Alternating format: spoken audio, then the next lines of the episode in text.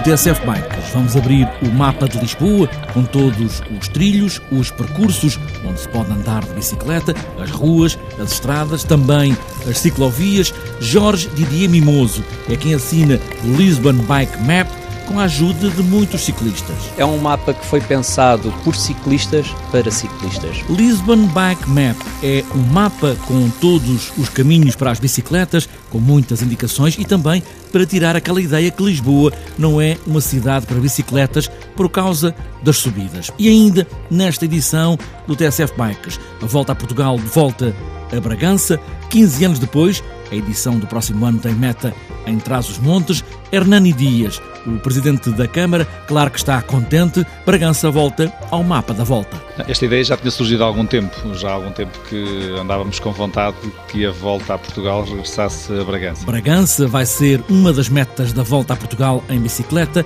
já no próximo ano. Está apresentada a edição de hoje do TSF Bikes, agora é só pegar no mapa, seguir viagem, pés nos pedais e aí vamos nós.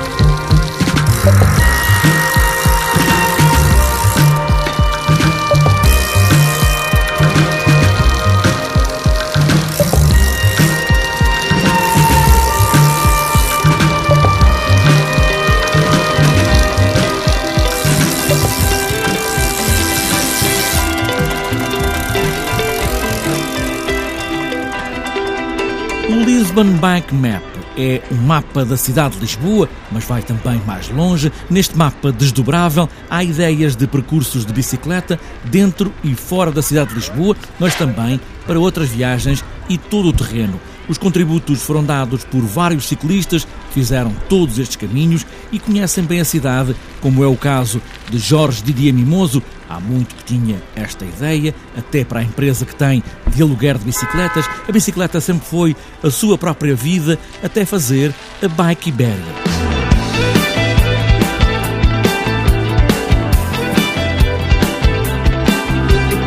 A Bike Iberia é uma empresa que já foi fundada em 1999, eh, foi fundada por mim e foi fundada com o objetivo de oferecer serviços de bicicleta e turismo. Isso implica alugueres de bicicleta e passeios de bicicleta.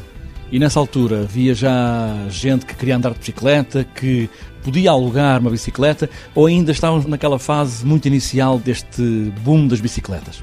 Não, de facto, eu acho que naquela altura ainda nem boom havia, para lhe dizer a verdade. Isto, eu sempre andei de bicicleta e nós quisemos, de facto, eu quis naquela altura trabalhar com bicicletas porque foi uma opção de vida. Eu sou licenciado em Economia, para a maior parte das pessoas não faria sentido nenhum, naquela altura, um licenciado em Economia, criar uma empresa dedicada às bicicletas, mas foi como foi a minha opção pessoal de vida. E, de facto, não havia procura em Portugal, mas no mercado estrangeiro já havia alguma procura, inclusive havia empresas estrangeiras a operarem em Portugal com passeios de bicicleta, cujos guias eram muitas vezes estrangeiros a mostrar em Portugal a outros estrangeiros que não fazia sentido nenhum e foi assim que surgiu a Bike Iberia, basicamente. Em relação a este mapa que foi agora apresentado, é um mapa sobre Lisboa, mas um mapa onde se pode andar de bicicleta, ou seja, ciclável.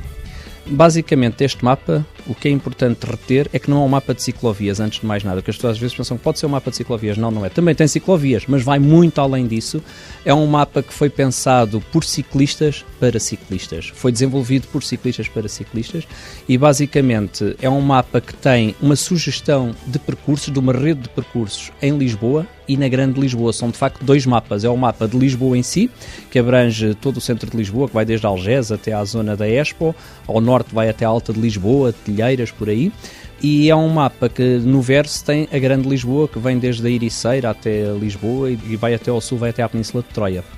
E quem foram estes ciclistas que deram essas sugestões e que deram essas opiniões e que mostraram também essas estradas uh, para serem incluídas aqui no mapa?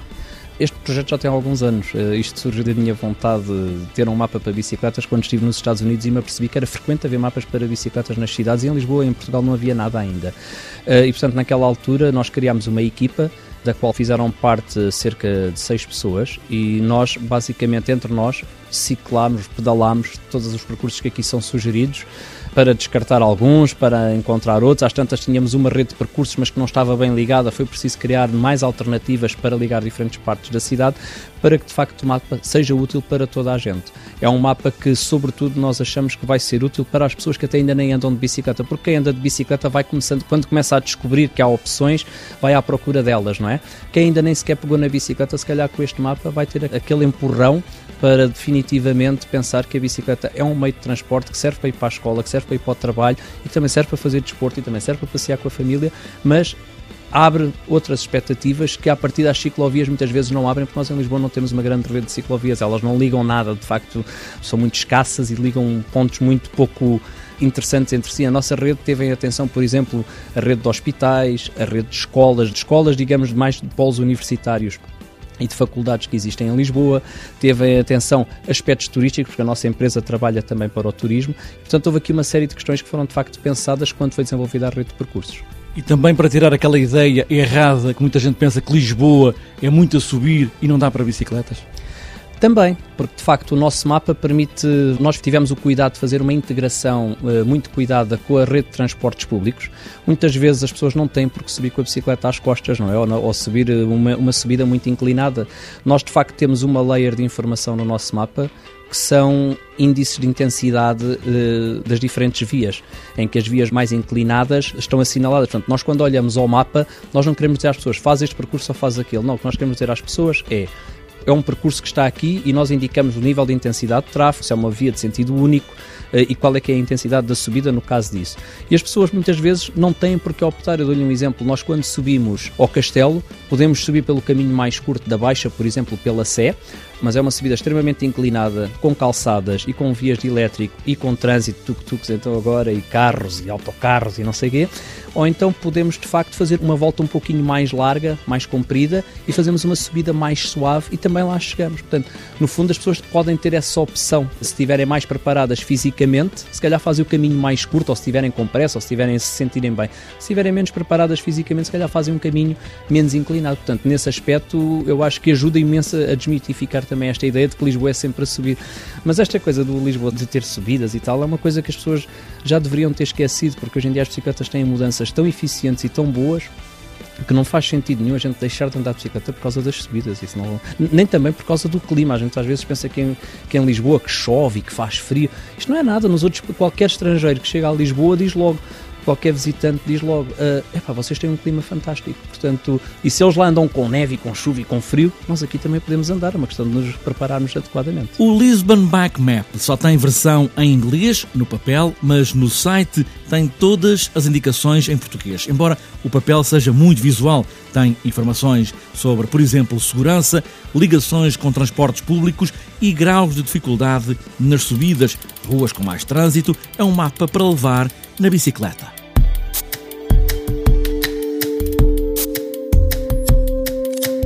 A volta a Portugal em bicicleta está de volta a Bragança. Há 15 anos que não havia um final de etapa ali, em Trás-os-Montes. A semana passada foi anunciado um compromisso plurianual entre a Câmara de Bragança e a organização da prova. E já na volta do próximo ano, Bragança vai ser o final de uma das etapas. O presidente da Câmara, Hernani Dias, no final da assinatura, a semana passada, era evidentemente um homem muito contente. Já há algum tempo que andávamos com vontade de que a volta a Portugal regressasse a Bragança.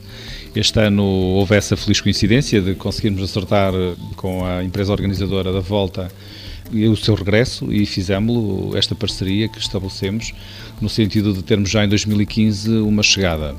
Eh, também eh, verificamos, eh, como é sabido por todos, que em Bragança há muita gente a praticar ciclismo e é uma forma de impulsionar também a prática desta modalidade para além daquilo que tem a ver com um, a promoção do nosso território, nomeadamente a cidade de Bragança, mas também todo o Nordeste Transmontano, que será seguramente uma forma de projetarmos a nossa, a nossa cidade, a nossa identidade, a nossa gastronomia, tudo aquilo que tem a ver com as nossas tradições, pois eh, toda a logística que está associada a esta prova, nomeadamente ao nível da comunicação social, será um bom veículo de promoção do nosso território. Numa terra de ciclistas, Bragança está de novo na volta a Portugal em bicicleta.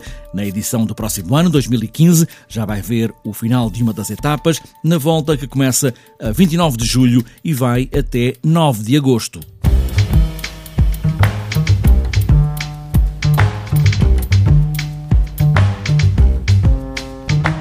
E para fechar esta edição do TSF Bikes, falta ainda olharmos a agenda para os próximos dias.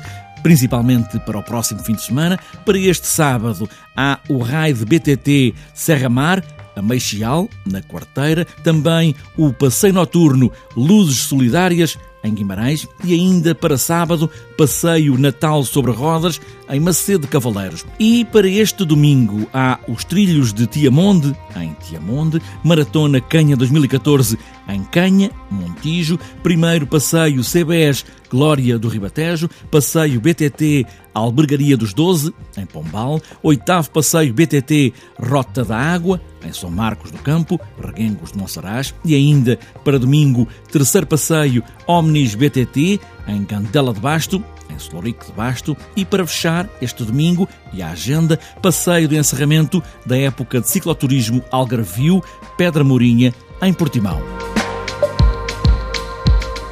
Está fechada esta edição do TSF Bikes. Andar de bicicleta requer sempre andar em segurança. O resto é gozar o frio na cara e pedalar por essas ruas, por essas estradas, por esses caminhos e por esses trilhos fora. Boas voltas e poucas quedas.